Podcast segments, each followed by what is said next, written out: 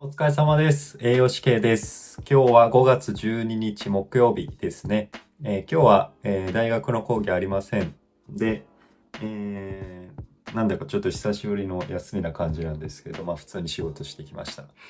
で、今日は一昨日まあツイートもしたんですけど、人間栄養学で SDGs と栄養っていう、まあタイトルで講義を聞きました。で、それのまあ簡単に復習をしていきたいなと思います。で、まあ SDGs って何かっていう方のためにちょっとまあ簡単に説明すると、まあ SDGs とはっていうのが、えー持続可能でより良い社会の実現を目指す世界共通の目標ということで、えー17項目で、まあ、3つのジャンルからなってます。で、その3つのジャンルっていうのが、えーまあ、経済と、えー社会と、えー環境っていうところになります。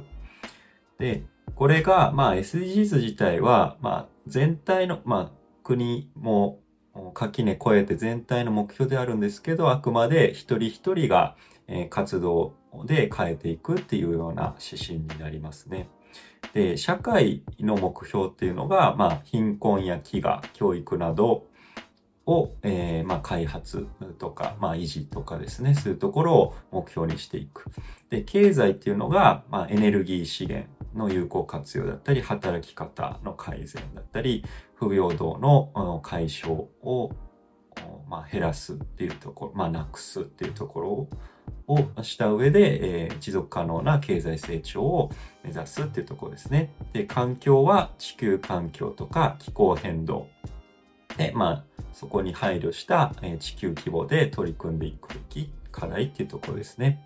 で、この17項目、17の目標っていうのも、まあ、タイトルだけ、えーまあ、軽く言うと、まあ、1が貧困なくそう。で、2が、えー飢餓をゼロに。3がすべての人にえー健康と福祉を。4が質の高い教育をみんなに。5が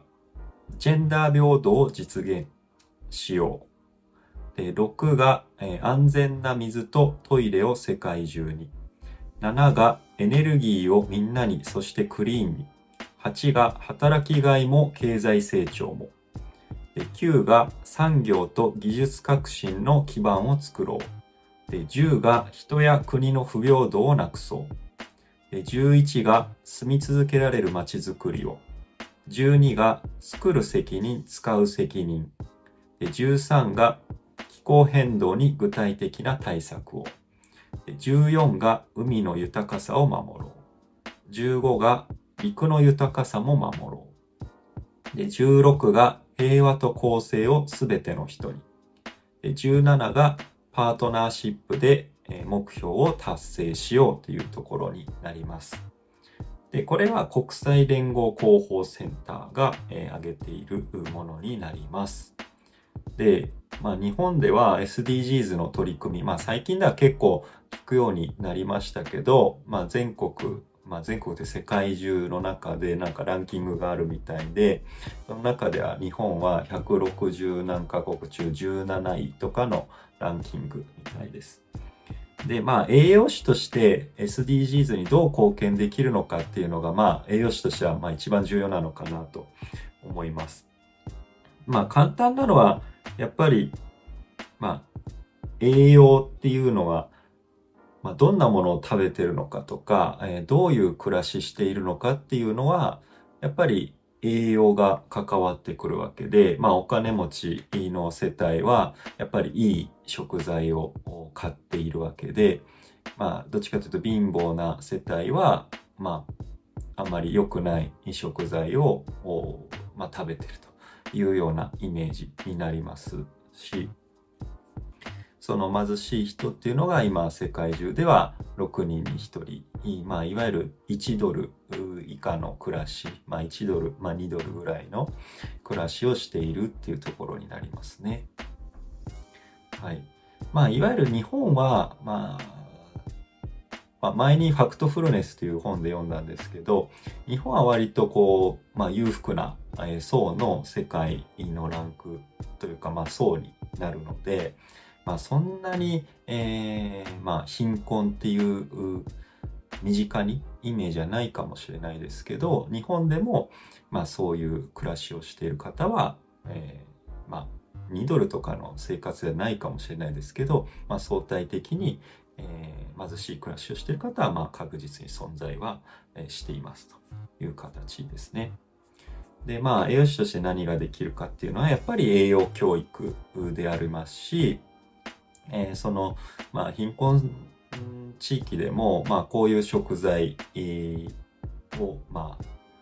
選ぶっていうような知識もそうですし、バランスを取る。で、まあ、どういう食材がいいのかっていう栄養教育っていうのはやっぱり大事ですし、まあ、発展途上国では二重負荷っていうのがよく、えー、まあ、研修会とで聞かれると思うんですけど、まあ、肥満と、えー、飢餓っていうところ、二重負荷ですね。まあ、両極端なんですけど、まあ、そこを解決していくっていうのはやっぱり栄養教育大事ですよっていうところになりますね。まあ、栄養教育のその環境整備っていうところがやっぱり大事なのかなっていうところ。でやっぱりこう、えー、持続可能なっていうところで資源を無駄にしないっていう観点でも、やっぱり食品ロスであったりとか、食品ロスをなくすためにはやっぱり栄養教育。まあこういうところで無駄になってしまうからっていうんだったり、えー、期限の見直しだったり、えー、品質を、え、長く保つためには、え、どうしたらいいかっていうところもやっぱり大事になってくるのかなっていうところですね。